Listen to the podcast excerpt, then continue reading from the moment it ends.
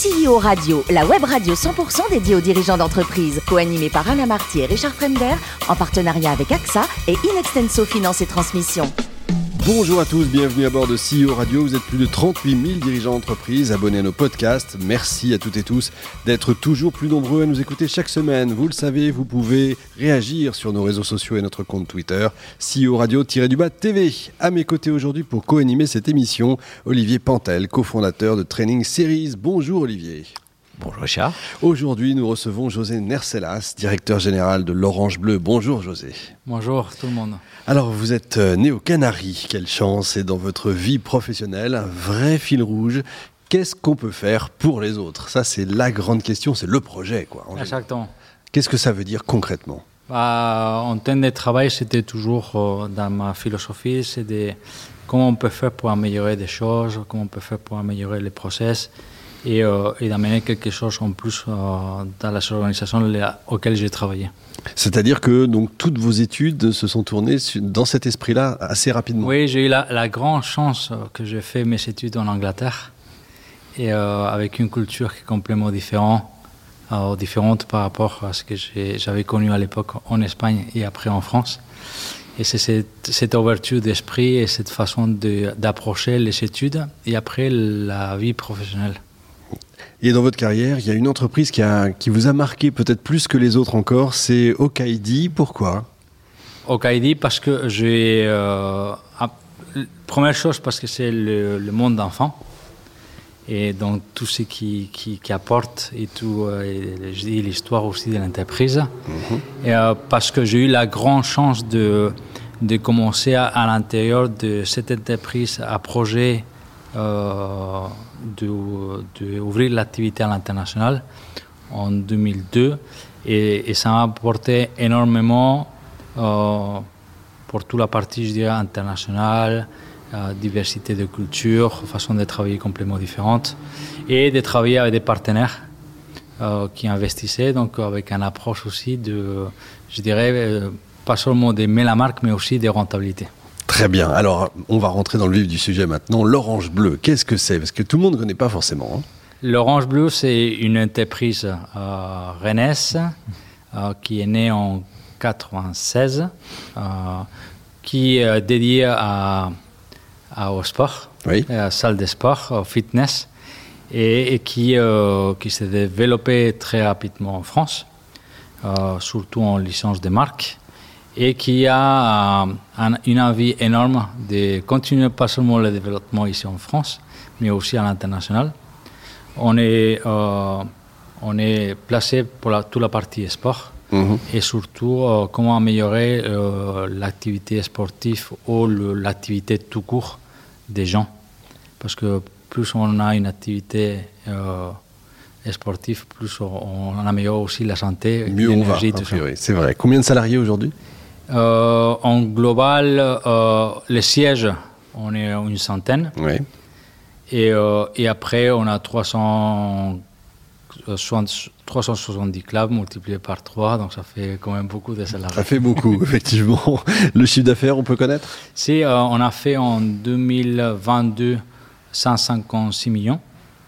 Et en 2023, j'espère qu'on va arriver à 180 millions. Olivier, alors, euh, est-ce que vous pouvez nous en dire un petit peu plus sur ce qu'est l'ADN de l'Orange Bleu et ce qui peut vous permettre de vous différencier sur ce marché très concurrentiel? C'est une marque qui m'a vraiment séduit quand j'ai rencontré les fondateurs. Pourquoi? Parce que euh, l'approche euh, du départ et l'ADN de la marque, c'est la proximité, les contacts et l'accompagnement avec les clients. Donc ça, c'est vraiment la, la, vraie force de l'Orange Bleu on a des, dans tous les clubs des coachs. Donc on, est, on est, je dirais, on a, on, est, on s'est focalisé très fortement sur la partie humaine. Euh, on a des coachs qui sont homologués par, par l'État français, des, vrais mm. coachs sportifs.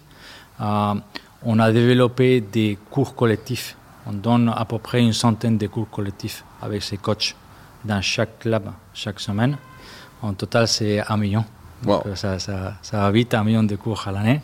Et la grande différenciation, c'est ce côté proximité, accompagnement du client et les cours collectifs.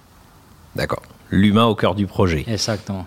Exactement. Et on a sorti un super concept qui est sorti en septembre, qui va juste euh, en relation, c'est le fil conducteur par rapport à ce côté proximité et accompagnement, et monter aussi un peu le grade pour accueillir mieux nos clients. Septembre 2022, hein, pour ceux qui écouteront dans trois ans. Exactement, non, septembre 2022.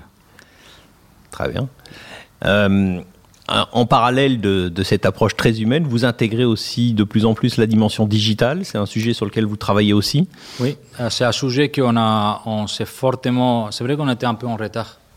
Euh, et on a vu que euh, après le Covid, les clients surtout nous demandaient de plus en plus d'être en contact avec eux, pas seulement dans les, dans les, dans les clubs, mais aussi à l'extérieur. Et on a, on a énormément travaillé pendant l'année 2022 pour rattraper ce retard et, euh, et, avoir plus de contacts avec les clients. On a, on a lancé un nouveau site web à la fin de, l'année avec une très belle application mobile. Euh, le but, c'est de, continuer les liens et les côtés mm. contact et proximité avec les clients, même si les clients ne sont pas dans les clubs. C'est malin. Très bien. Euh, donc vous nous avez dit aussi des ambitions internationales. Mm. On entend beaucoup parler de, l'Espagne. C'est un peu mm. le nouvel Eldorado pour, euh, pour, les, pour les clubs de fitness. c'est qu'on voit euh, déjà en France, le, le marché il n'est pas, il n'est pas, je dirais, encore dans sa maturité. Il a encore énormément de potentiel. Nous pensons qu'en France, on peut ouvrir facilement 300 clubs supplémentaires. Ah oui. Et pourquoi? Parce que si on compare par rapport aux pays scandinaves, par exemple, ou, au nord de l'Europe, le taux de pénétration là-bas, c'est autour de 20%. Ici en France, on parle autour de 8%. Ah, c'est un marché qui est, je le compare très souvent avec la partie retail. Euh, c'est un marché qui est encore en retard, euh, entre 5 et 10 ans. Donc, c'est-à-dire qu'on est en train de récupérer ou rattraper ce retard-là. Et c'est pour ça que déjà en France, euh, facilement, je parle des, gros groupes de marques, ils sont encore à potentiel énorme.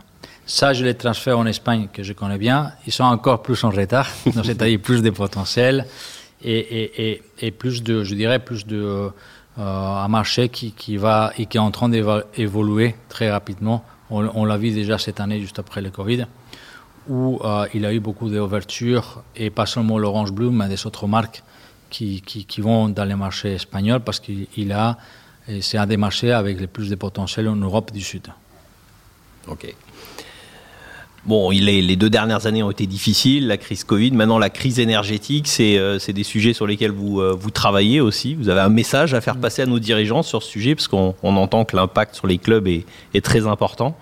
Oui, euh, c'est vrai que depuis quelques mois, on, parle, on, on pensait qu'avec les Covid, on allait avoir euh, je dirais, quelques, quelques mois ou quelques années, un peu de tranquillité. Euh, euh, c'est arrivé, et on le voit en 2023, toute l'augmentation de, de l'électricité qui est en train de fortement pénaliser, mhm.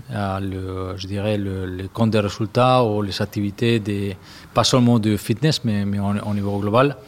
le message que je passerai, c'est d'aider ces entreprises parce qu'on on ne peut pas euh, du jour au lendemain euh, avoir des coûts euh, aussi forts, le, mm. entreprises ne peut pas l'assumer. soit il a ces parties, ces là soit on sera obligé, et ça serait dommage, de monter les prix, parce que sinon on ne peut pas, on peut pas tenir de façon durable l'activité. Et, et, je pense surtout dans notre activité, que c'est la partie sport et, euh, on, a de plus en plus de relations entre les sports et la santé. S'il y a un endroit où il faut investir et il faut aider, je dirais c'est dans ces parties-là où il a une relation énorme. Il y a de plus en plus des, études qui sortent avec, des, avec, je dirais, des dates beaucoup plus fiables en disant plus les gens ils font une activité sportive, plus les gens ils sont en, en meilleure santé et donc, euh, moins on dépense, on dirait, de, en, sécurité sociale ou autre. Évidemment. Bon, José, le plus beau métier du monde, c'est quoi? C'est basketteur professionnel ou directeur général? Ah, je dirais les deux. et pour finir, côté cuisine, bah évidemment, la paella. La exactement. Euh, là, on veut la recette rapide. Vous avez un truc à vous Allez, un je, dirais, je dirais, mais euh, il n'y a pas de secret, mais c'est euh, dé- déjà l'amour qu'on commence à la préparer. Ça, c'est la première chose.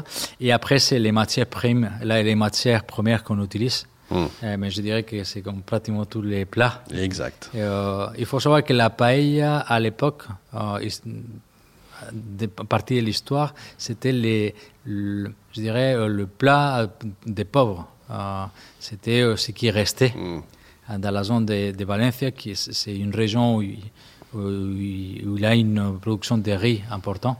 Et donc, c'est mélangé avec ce qui restait dans les assiettes. Et euh, après, ça, ça a amélioré avec le temps.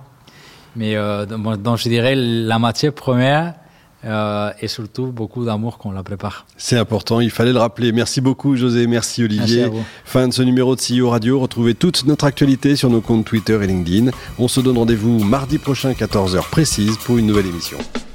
L'invité de la semaine de CEO Radio, une production B2B Radio.tv en partenariat avec AXA et Inextenso Finance et Transmission.